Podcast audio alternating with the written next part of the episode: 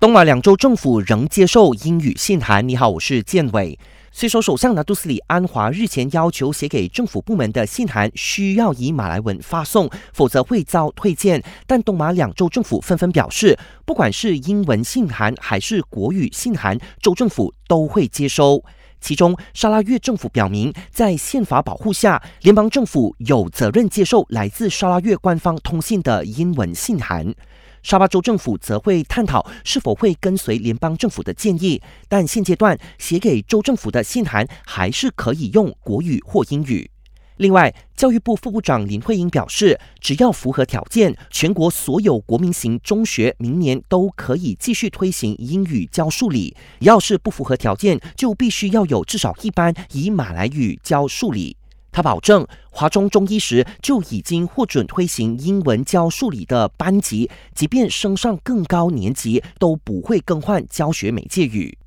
下来看到，行动党党员受封确实违反党纪。